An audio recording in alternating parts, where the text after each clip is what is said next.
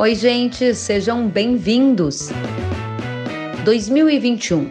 O que esperar do novo ciclo para o agronegócio do Brasil? O convidado de hoje nos conta. Ele é sócio-diretor da Agroconsult, André Pessoa.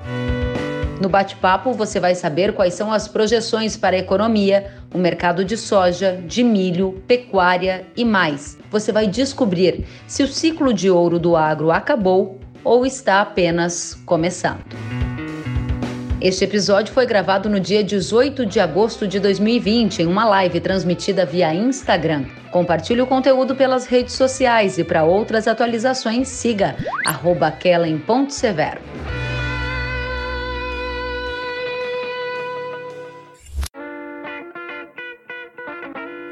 André, oi, oi. seja bem-vindo. Boa noite. Boa noite, Kelly. Obrigado. Prazer estar com você novamente. Obrigada a você pela parceria, pela companhia. André, incrível. Já estamos falando de 2021 e o que não falta é gente interessada em saber o que vem por aí. Adianta pra gente quais são os seus principais cenários e tendências para essa nova temporada, hein? Olha, primeiro, uma satisfação estar aqui com, com você.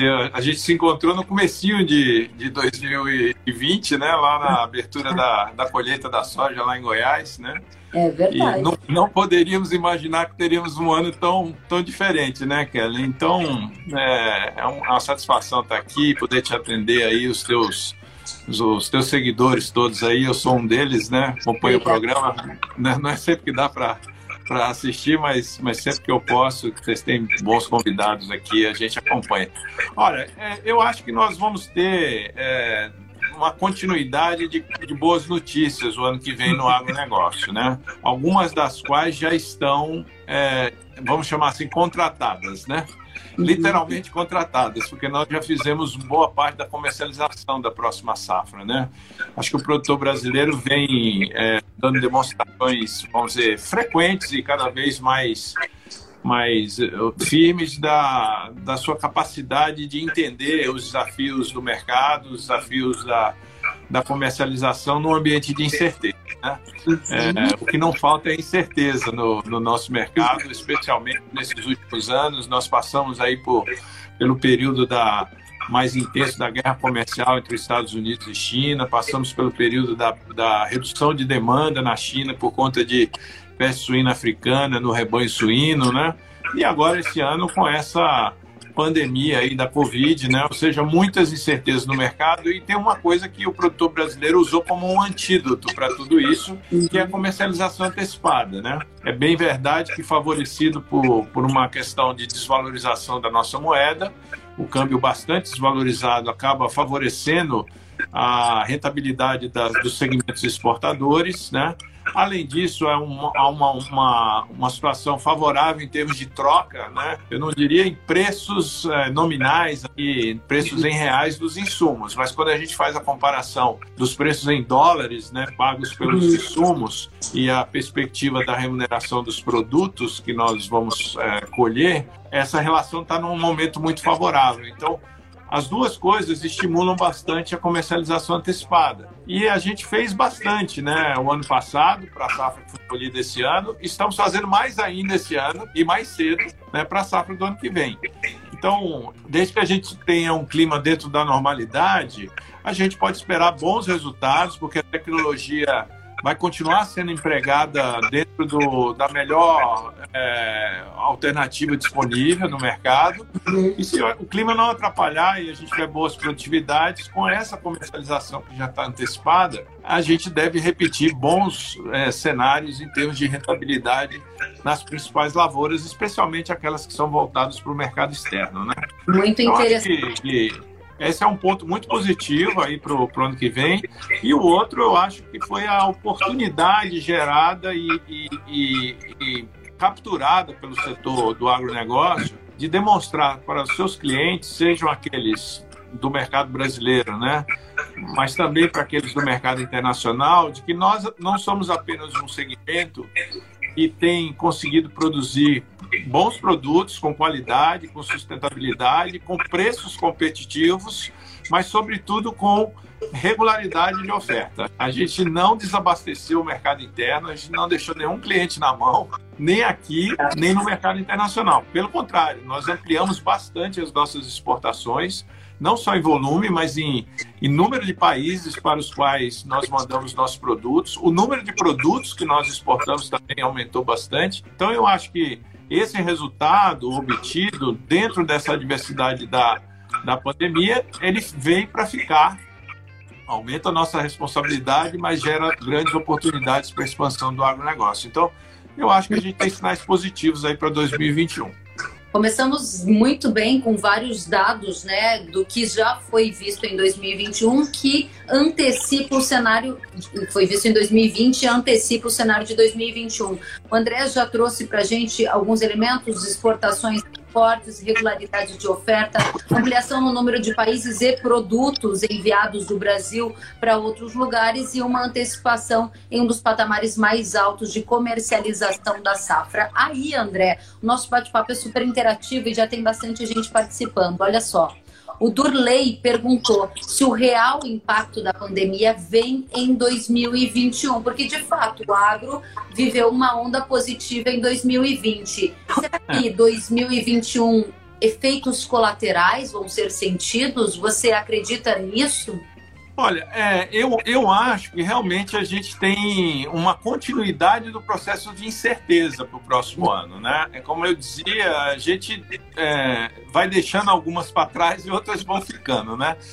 É, tem uma, uma coisa muito interessante acontecendo já nos últimos meses, que é uma, uma, uma melhoria significativa do nível de demanda de soja, que é o nosso principal produto, no nosso principal mercado, que é a China.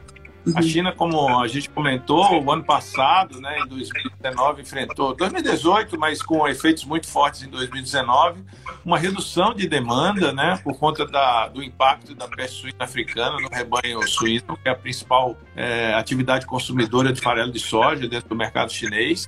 Uh, mas a gente esperava que essa recuperação é, do impacto ocorresse ao longo de dois, três anos, né? Para voltarmos aos mesmos níveis de importação que tínhamos antes. A China tinha chegado a, a importar 94 milhões de toneladas, caiu para 83 o ano passado. Interrupção aqui. O que se imaginava para esse ano, é, Kellen, era voltar a 90 milhões, 91 milhões e não voltar ao patamar de 2018 e até ultrapassá-lo, como vai acontecer esse ano. Né? Então, a velocidade da recuperação do rebanho é, suíno lá na China, inclusive com importação é, de animais né, de, de outros países, como é o caso da Europa, né, é, tem surpreendido positivamente. Ah, nós já estamos em níveis de esmagamento semanal de, de soja na China, recordes outra vez, né? Então, essa é uma boa notícia que projeta para 2021 a continuidade desse processo. Hoje, todos os principais indicadores, seja o USDA, sejam as consultorias privadas aqui no Brasil, no mercado internacional, mesmo lá na China, apontam para 2021 como um ano em que possivelmente nós chegaremos a atingir a marca dos 100 milhões de toneladas de importação de farelo de soja pela China. É, é um sinal muito positivo, né? É, ainda temos uma, uma questão é, que está sendo superada, que é a questão, vamos dizer, da, das incertezas em relação à guerra comercial China-Estados Unidos, né? Há um acordo firmado em janeiro desse ano que pouca gente acreditou que poderia ser cumprido. Nós também achamos que ele não será integralmente cumprido, uhum. mas por uma questão de volumes, né? Os volumes eram muito é, agressivos né, para serem atingidos num, num, num, ano só, 36 bilhões e meio de dólares de importação de produtos agrícolas americanos para o mercado da China, mas uma coisa tem acontecido. A China tem, tem feito um esforço de aumentar as importações dos Estados Unidos. A soja é o carro-chefe, nós vimos que agora, no segundo semestre, a maior parte dos volumes que estão sendo comprados pela China são oriundos dos Estados Unidos. Mas os chineses também cumpriram outra coisa que disseram lá em janeiro, que comprariam onde a soja fosse mais barata, onde ela fosse mais competitiva. Uhum. De fato, nos primeiros meses do ano, de janeiro até agora, né, até agosto, a soja brasileira foi mais competitiva e nós exportamos muito, né? Não vamos exportar mais porque quase acabou a nossa soja, né? Mas, mas de setembro em diante, a soja americana é mais competitiva e está abastecendo o mercado chinês. Então, nós devemos voltar em 2021 a uma normalidade do mercado de soja, que é o Brasil exporta muito fortemente no primeiro semestre, e isso já está sinalizado, porque uhum. as compras a partir de janeiro são preponderantemente sendo feitas no Brasil, né? E depois, no segundo semestre, especialmente mais para o final do ano, os americanos abastecem o mercado, uhum. é, especialmente o mercado chinês. Então a gente volta mais ou menos àquela divisão do mercado que tínhamos antes da guerra comercial. Isso também é um sinal positivo, porque aquela incerteza de que, olha, vai vir o Brasil vai mandar toda a soja para a China, os americanos não vão mandar nada, é, cria uma, uma dificuldade de precificação em relação aos prêmios, né? Essa incerteza é muito ruim para é, os importadores, para a formação de preço. Então, isso também está ficando superado. Então, eu acho que tem sinais muito positivos. Eu não acredito que a gente vai enfrentar a ressaca, digamos assim, da pandemia em 2021, pelo menos do lado do mercado agrícola. Né?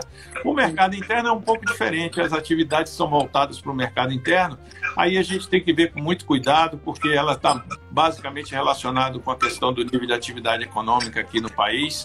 Isso tem a ver com o nível de desemprego, tem a ver com a capacidade da economia de se recuperar. Então, é, a gente tem que fazer aí essa distinção. Aquelas atividades estão mais voltadas para o setor externo, para exportação, eu acho que nós não vamos enfrentar um problema ano que vem, a gente vai ter um ano positivo.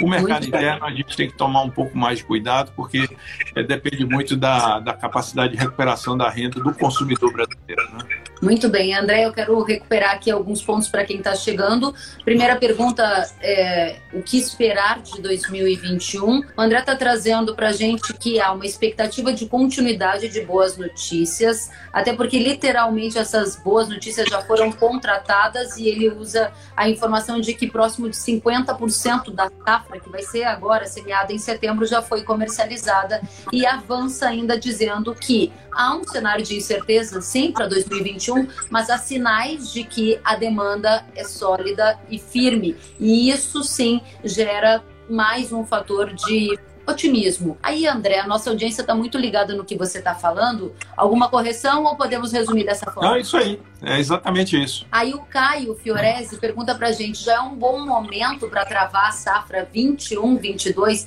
Essa é uma ótima questão, né? Porque tá todo mundo falando de venda antecipada, venda antecipada. Como responde essa questão? Olha, é, eu, eu, eu, eu, sempre respondo essa questão, né? E porque as pessoas sabem que a gente acompanha o mercado.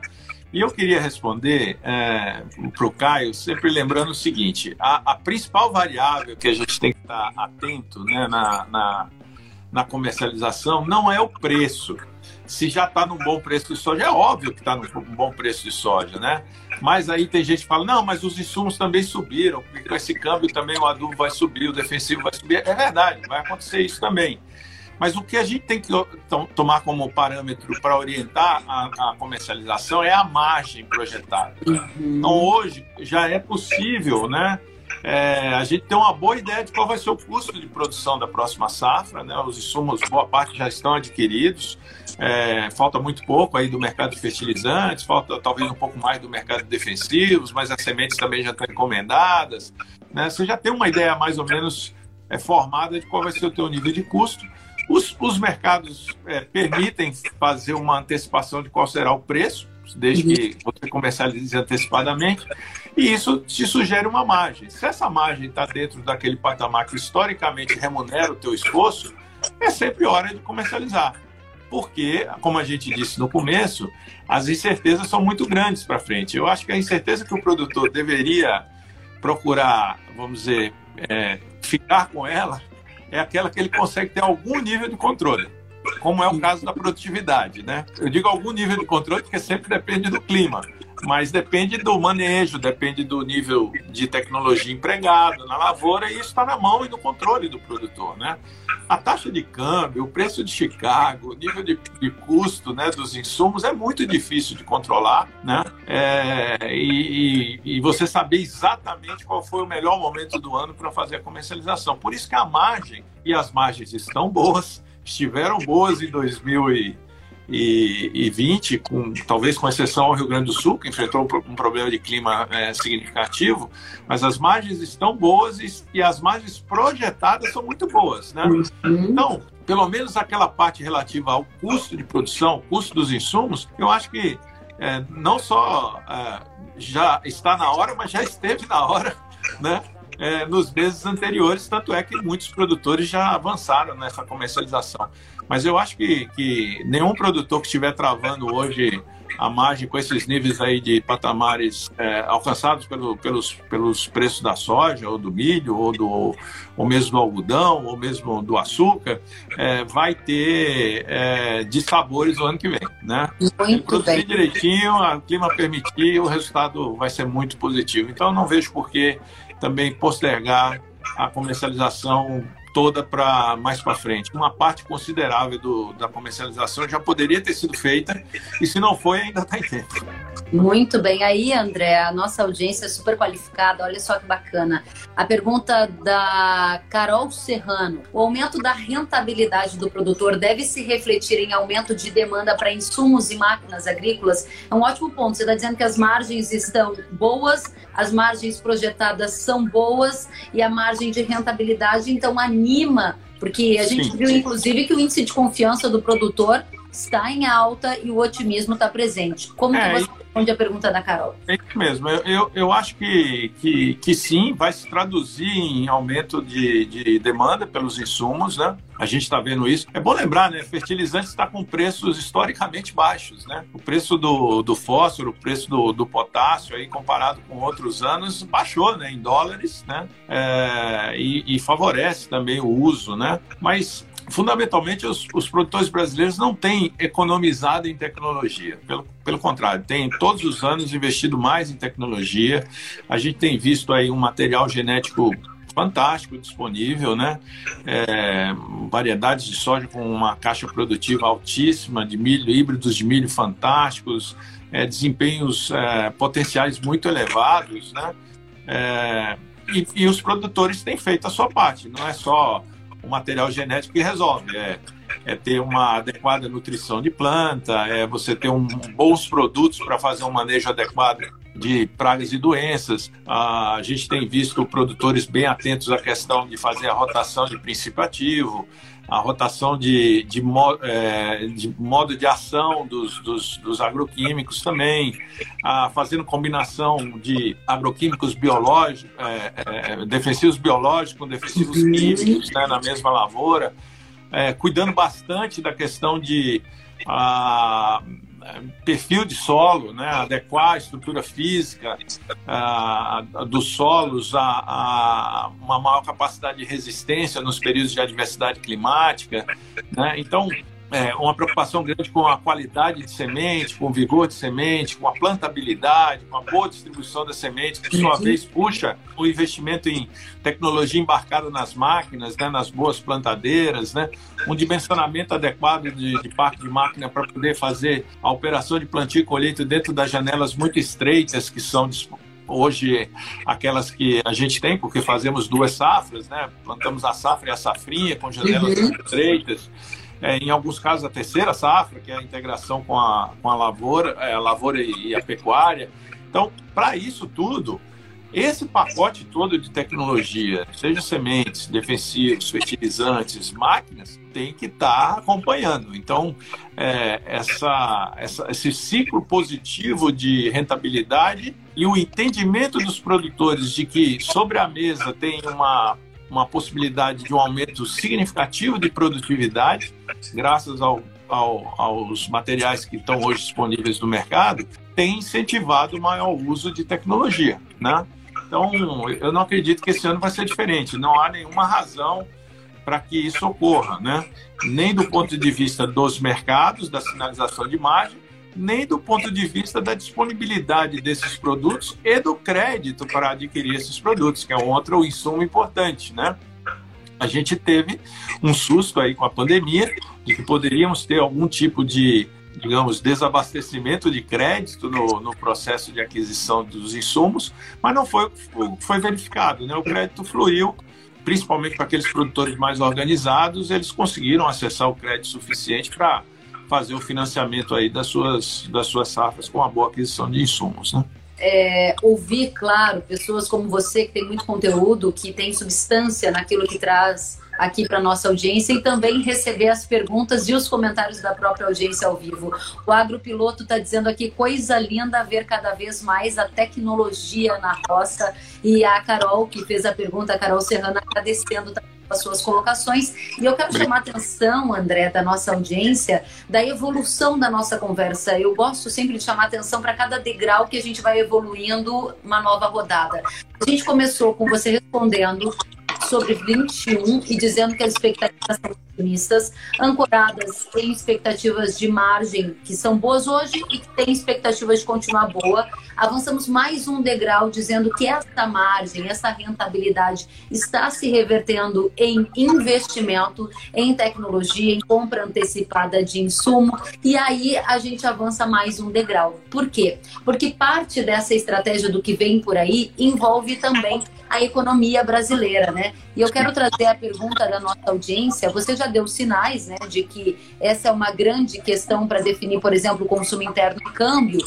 E o Lucas, André, pergunta para gente: o Brasil está entrando numa bolha, gasta mais do que arrecada? Qual é a sua avaliação sobre o cenário econômico que vem por aí? Bom, é, é, é, é essa, essa pergunta, é, a, a a segunda parte da pergunta, que é se o Brasil gasta mais do que arrecada, faz muito tempo que a gente gasta mais do que arrecada. Né? Na verdade, o nosso esforço vinha sendo é, dirigido para buscar reformas, né, sobretudo no Congresso, que pudessem equilibrar um pouco essa equação e que a gente estabelecesse limites, como por exemplo o limite de teto, né, de, de gastos, né, que é uma legislação que a gente já, já conta com ela, e as reformas que poderiam desacelerar esse processo da gente gastar do inchaço do Estado e de um Estado muito pesado para ser financiado pela sociedade. Por isso que era tão importante a gente ter avançado na reforma tributária. A gente, a reforma tributária, eu, eu sempre considero que ela é irmã mesa da reforma administrativa. Na verdade, a reforma administrativa deveria vir antes da reforma tributária, porque é, se a gente faz a reforma tributária primeiro e amplia né, a capacidade de arrecadação, nível de impostos, dificilmente nós vamos conseguir depois reduzir o que se faz de gasto com esses impostos. Então, eu acho que no mínimo elas tinham que andar em paralelo à reforma administrativa, que é a revisão do tamanho da máquina que a gente precisa carregar, né? E essa máquina, além de grande, ela é ineficiente, né? Eu acho que tem que ter Estado, o Estado tem que estar presente em algumas coisas, como é o caso é, de saúde, né, que a gente está vendo com, com, um exemplo muito, muito eloquente esse ano com a, com a pandemia, é, mas é, ele tem que ser eficiente. Né, os gastos têm que ser eficientes. Então, a reforma administrativa deveria ser conduzida junto com a reforma tributária. Nós temos outras, outras questões muito importantes e também dizem respeito ao tamanho do Estado, que é, por exemplo, a agenda de privatizações e concessões. Né, o Estado precisa estar em algumas atividades, em outras ele não deveria estar. A tudo que pudesse ser bem tocado pela iniciativa privada tinha que estar na mão da iniciativa privada. Então, até para diminuir os episódios de mau uso do dinheiro público e, e, uso ineficiente do dinheiro público, a gente deveria tirar o Estado de algumas atividades. E essas, essa agenda ela não evoluiu. Infelizmente, tivemos uma, um avanço significativo na questão da reforma tributária.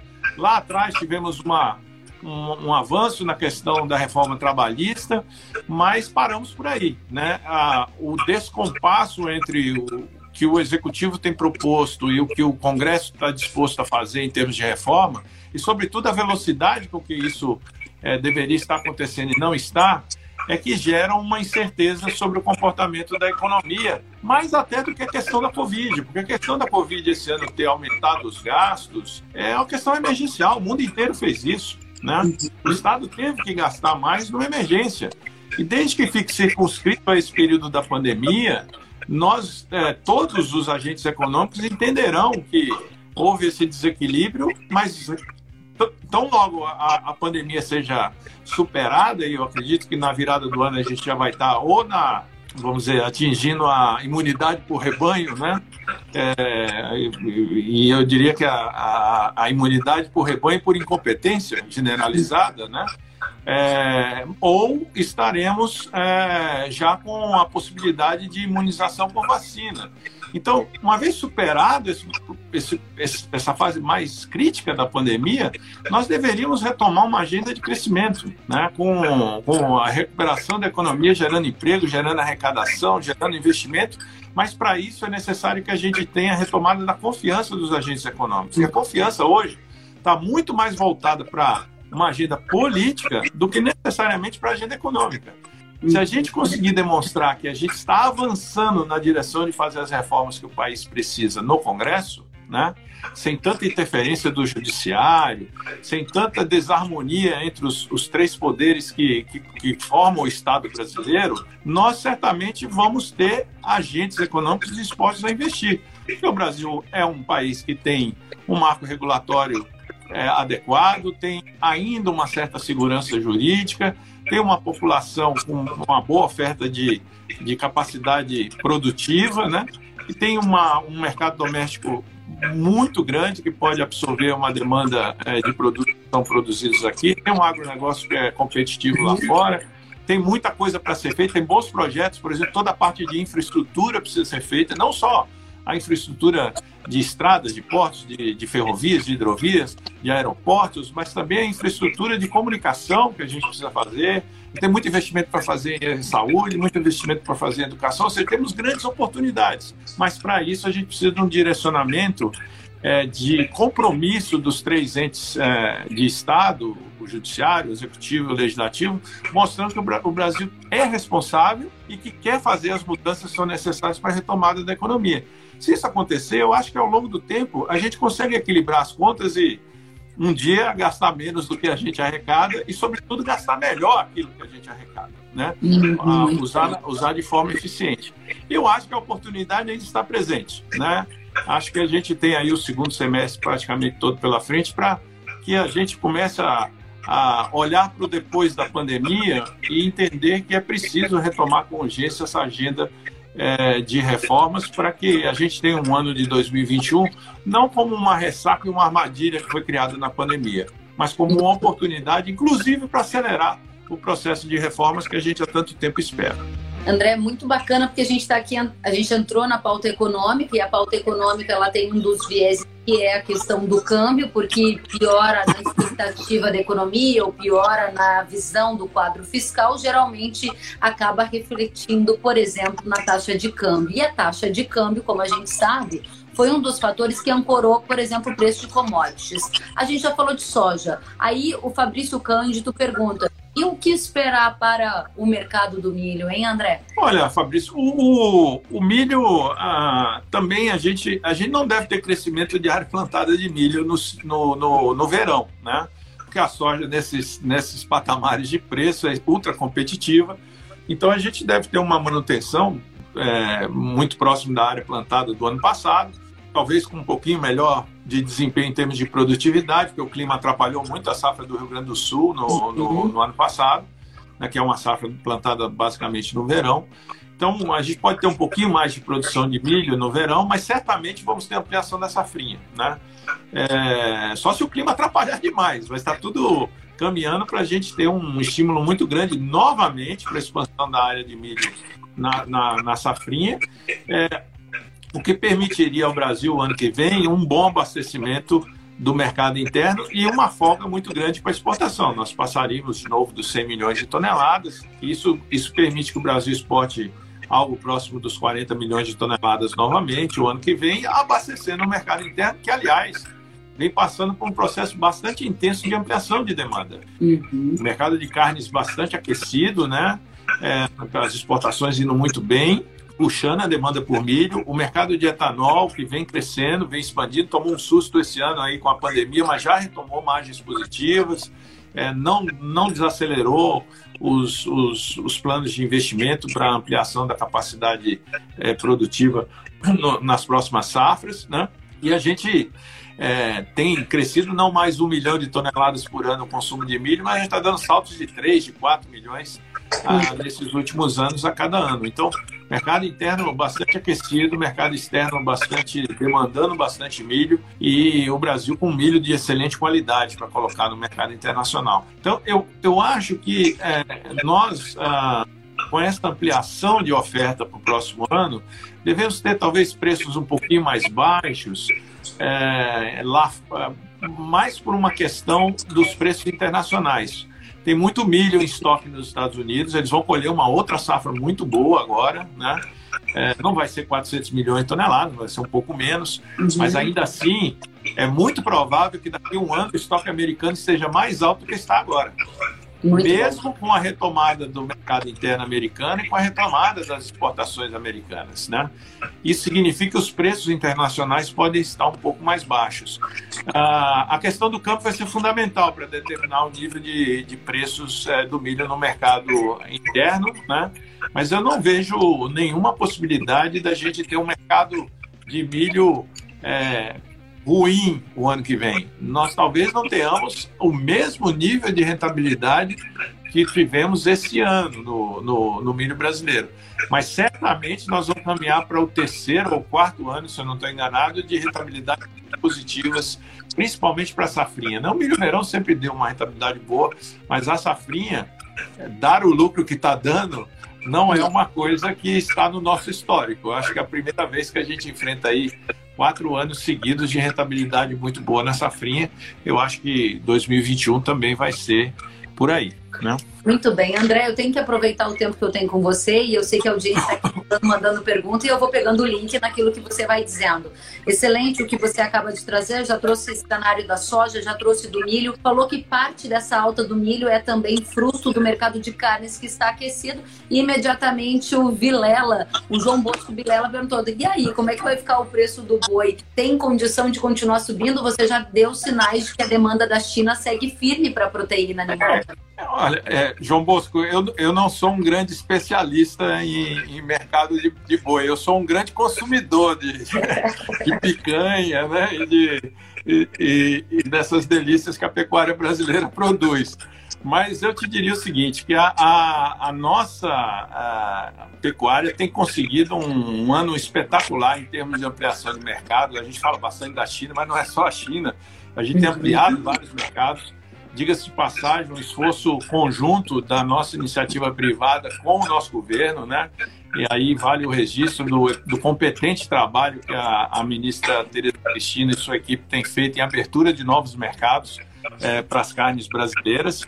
E isso tem dado uma sustentação muito grande para a continuidade do processo de abate, né? Então a gente só olhar o, o nível de preço do, das categorias de reposição que a gente consegue ver que o produtor está buscando investir na atividade, tentando ampliar a sua capacidade de oferta nos próximos anos. Eu acho que ainda vai demorar algum tempo para que a gente consiga estabilizar essa oferta e que a gente não fique correndo atrás da demanda. A demanda está mais aquecida e, portanto, a nossa expectativa é de que esse ciclo de, de preços elevados né, que a gente está tá vivendo, ele vai permanecer ao longo de 2021 também. Né? É, a, eu só acho que talvez as categorias de reposição continuem, vamos dizer, mais aquecidas ainda do que o mercado na ponta aí da, dos produtos acabados do boi gordo. Né?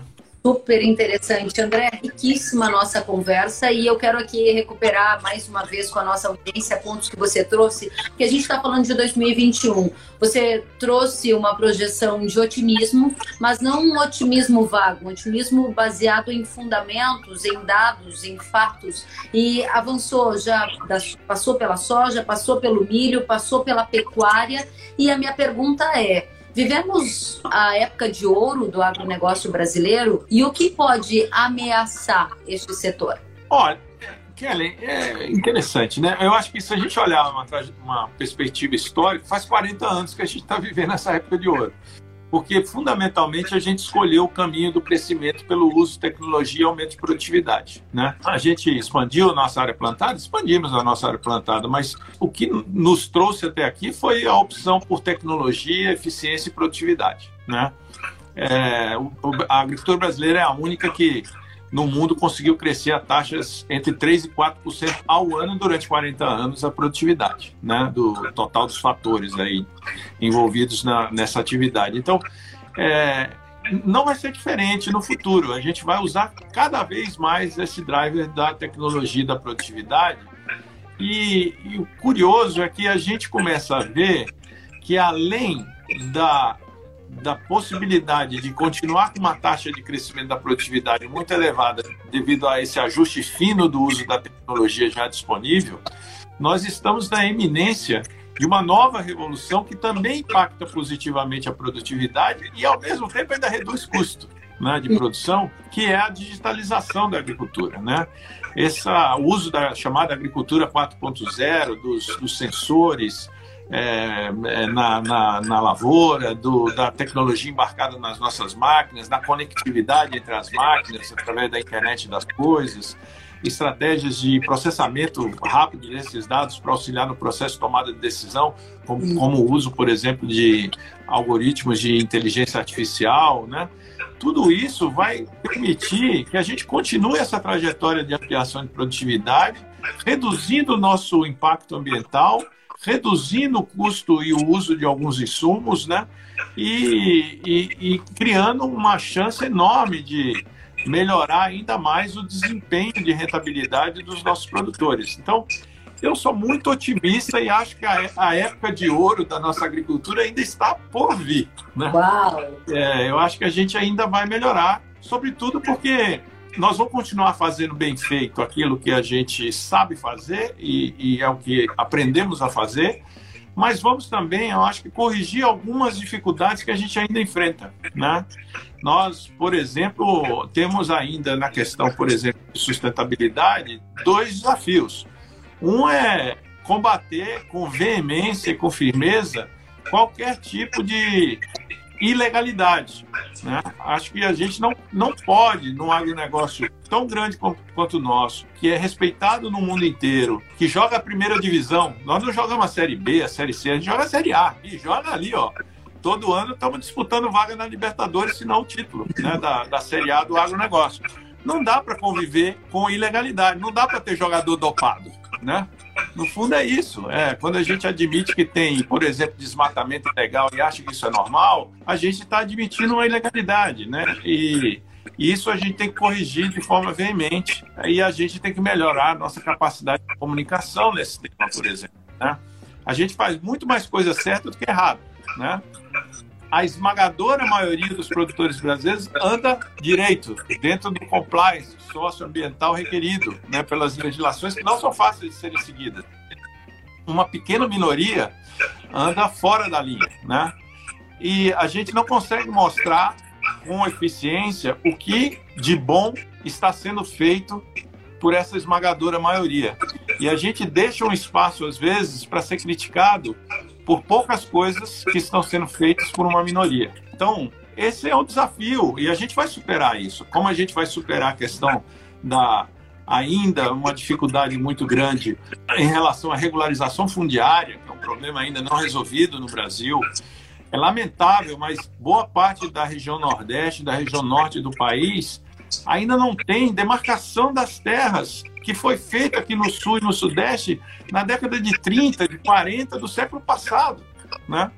Então, como é que o produtor vai se inserir numa cadeia produtiva organizada, moderna, com compliance, se ele não tem acesso e consegue registrar sequer a titularidade da sua terra? Ele fica fora do mercado formal e muitas vezes é jogada a ilegalidade por isso, né? Então temos uma série de desafios. A questão da conectividade, né? Infraestrutura de comunicação. Se a gente está falando aqui de agricultura 4.0, né? De digitalização, como é que isso vai ser feito se o celular não pega a 5 quilômetros fora da cidade já não pega, né? Que dirá dentro das fazendas, né? Então, a gente tem alguns desafios ainda para melhorar a gente tem que acessar mais mercados. A gente faz tudo isso na exportação com uma boa parte dos mercados mais novos fechados ainda para produtos brasileiros, como por exemplo para as carnes brasileiras, para as frutas brasileiras, né? Então a questão de sanidade a gente tem ainda alguns passos é, para serem melhorados. Então quando a gente fizer bem isso que ainda falta e continuar fazendo bem aquilo que a gente já faz, eu acho que é a época de ouro do nosso do nosso agronegócio competitivo gerador de riqueza, que contribui para a estabilidade e crescimento do país, que é responsável socioambientalmente, é, plena, a época de ouro ainda está por vir. Nós, nós estamos próximo dela, mas ainda temos algumas coisas para serem melhoradas. Olha, André, quero dizer para você que a minha vontade agora é de aplaudir e dizer muito obrigada, parabéns ah, eu... pelo conteúdo consistente, conteúdo nobríssimo que você está aqui dividindo com a nossa audiência, audiência qualificada, que fez a pergunta certeira, foi direto ao ponto. Eu realmente quero te agradecer dizer que eu estou muito feliz pelo conteúdo que geramos aqui. Tenho certeza que essa mensagem vai chegar muito longe, porque está muito claro que o 2021 esperado pelo André Pessoa é um 2021 próspero, com desafios. Não é um otimismo baseado em achismo, mas palpado em dados de realidade, ciente de que temos desafios pela frente, mas com a mensagem bem importante que fica que a época de ouro do agro ainda está por vir. É. Muito obrigada, meu caro, pela oportunidade. Olha, Foi ótimo. Eu que te agradeço, é muito, muito bom te rever e, e, e você tem toda a razão. A, a tua audiência é muito qualificada. É, eu, eu acho que tem aí, a, estão nos ouvindo aí os produtores que fazem a diferença aqui no Brasil, fazem o agronegócio ser forte, são também, assim como são parceiros do, do, do, do dos teus esforços de comunicação, são também nossos parceiros uh, na AgroConsult, no Rally da Safra, é, no provimento de informações e troca de ideias e a oportunidade que a gente tem de ver essas experiências que eles têm conduzido tão bem nas suas fazendas. Então eu queria saudar a você e a todos que estão nos acompanhando aí, deixar um forte abraço, fiquem com saúde, se protejam Logo, logo estaremos todos juntos novamente, não só virtualmente aqui através do, da, do, do, canal da, da Kelly, mas também pessoalmente por aí, tá? Um abraço Muito a todos. Bom, André. Um beijo no coração. E André, antes de você ir embora, eu quero só aqui registrar. A Ana Carol Petri está dizendo muito boa a live, várias pessoas aplaudindo. João Fiorin dizendo baita live, de ótimo conteúdo, parabéns. O Glan Ferdini, ótimos comentários. Agropiloto, vocês são demais. E assim por diante, muita gente aplaudindo e parabenizando você. Volte sempre, André, parabéns. Obrigado, querida. Tchau, um beijo. Até a próxima.